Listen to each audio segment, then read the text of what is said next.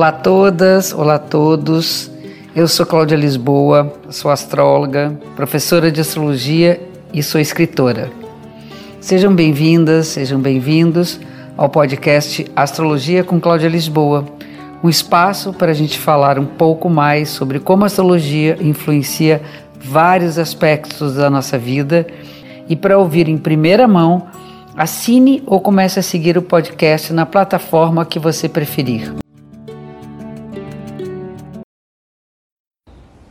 Hoje vamos falar sobre Mercúrio e Virgem, o signo de Virgem. Vamos falar sobre os filhos de Mercúrio, que são os investigadores. Vejamos agora a relação que a nossa diva, abelha, formiga, é assim que eu chamo os virginianos, tem com Mercúrio, o planeta que rege o signo de Virgem. Disse que um signo é regido por um planeta pelo fato de ambos terem semelhanças nos seus atributos simbólicos. Vamos então viajar pela mitologia e conhecer um pouco mais, a outra parte já está relatada lá em Gêmeos. Quem era esse deus para os gregos? Mercúrio é aquele sujeito que veste um capacete e sandálias com asinhas, portanto é capaz de se deslocar com mais agilidade do que deuses imortais. A princípio, ele era o guardião dos caminhos, protetor dos viajantes e dos rebanhos. Depois, transformou-se no mensageiro dos poderosos imortais do Olimpo e em Deus das ciências ocultas. É no interesse desse Deus pelo ocultismo que se baseia na analogia de Mercúrio com a diva curiosa, de poderosas antenas, aquelas que não deixam passar despercebido do seu campo de observação nem o mais microscópio micróbio do planeta. As asas de Mercúrio podem bem representar a agilidade mental e lógica dos virginianos, facilitando o seu trânsito pelos caminhos do saber, seja o saber dos mestres das academias, dos vendedores de mate na praia ou das rendeiras do Nordeste. Cabe aqui falar da minha querida Délia Fischer, uma abelha que joga nas onze. Compositora, cantora, pianista, arranjadora e diretora musical, ela me impressionou desde o início, o que se confirmou quando a vi ao vivo e a cores. Para mim, nesse momento, a abelha operária tornou-se abelha rainha, única ela bem sabe como é ser filha desse mensageiro. Abre aspas.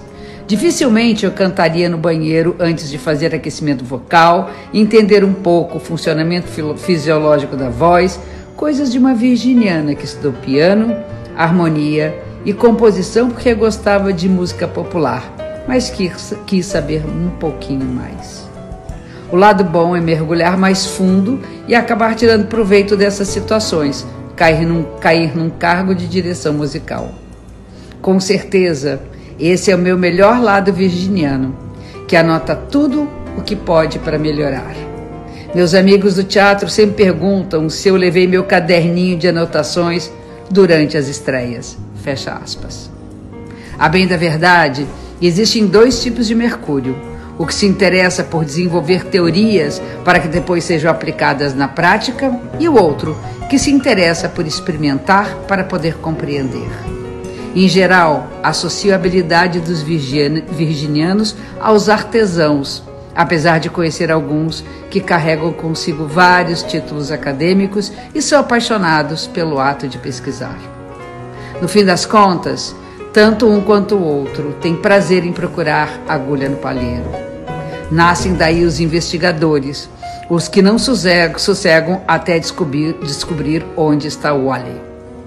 E para ser um investigador de verdade, não tem como não ser igualmente um exímio observador. E isso a todo virginiano de verdade é. É isso. No momento que a gente está precisando muito da força para a ciência, para a pesquisa, para os pesquisadores. É importante a gente falar sobre esse simbolismo de Mercúrio que investiga, que põe à prova, que acredita vendo e que é fundamental para a gente não cair nas histórias que não são comprovadas. Nós precisamos disso mais do que nunca.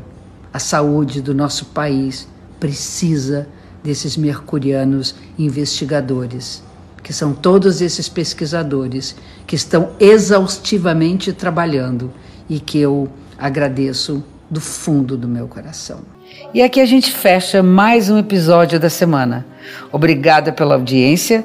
Espero vocês também no Instagram, arroba Cláudia Lisboa, e no Face, Escola Cláudia Lisboa de Astro. Até a próxima semana.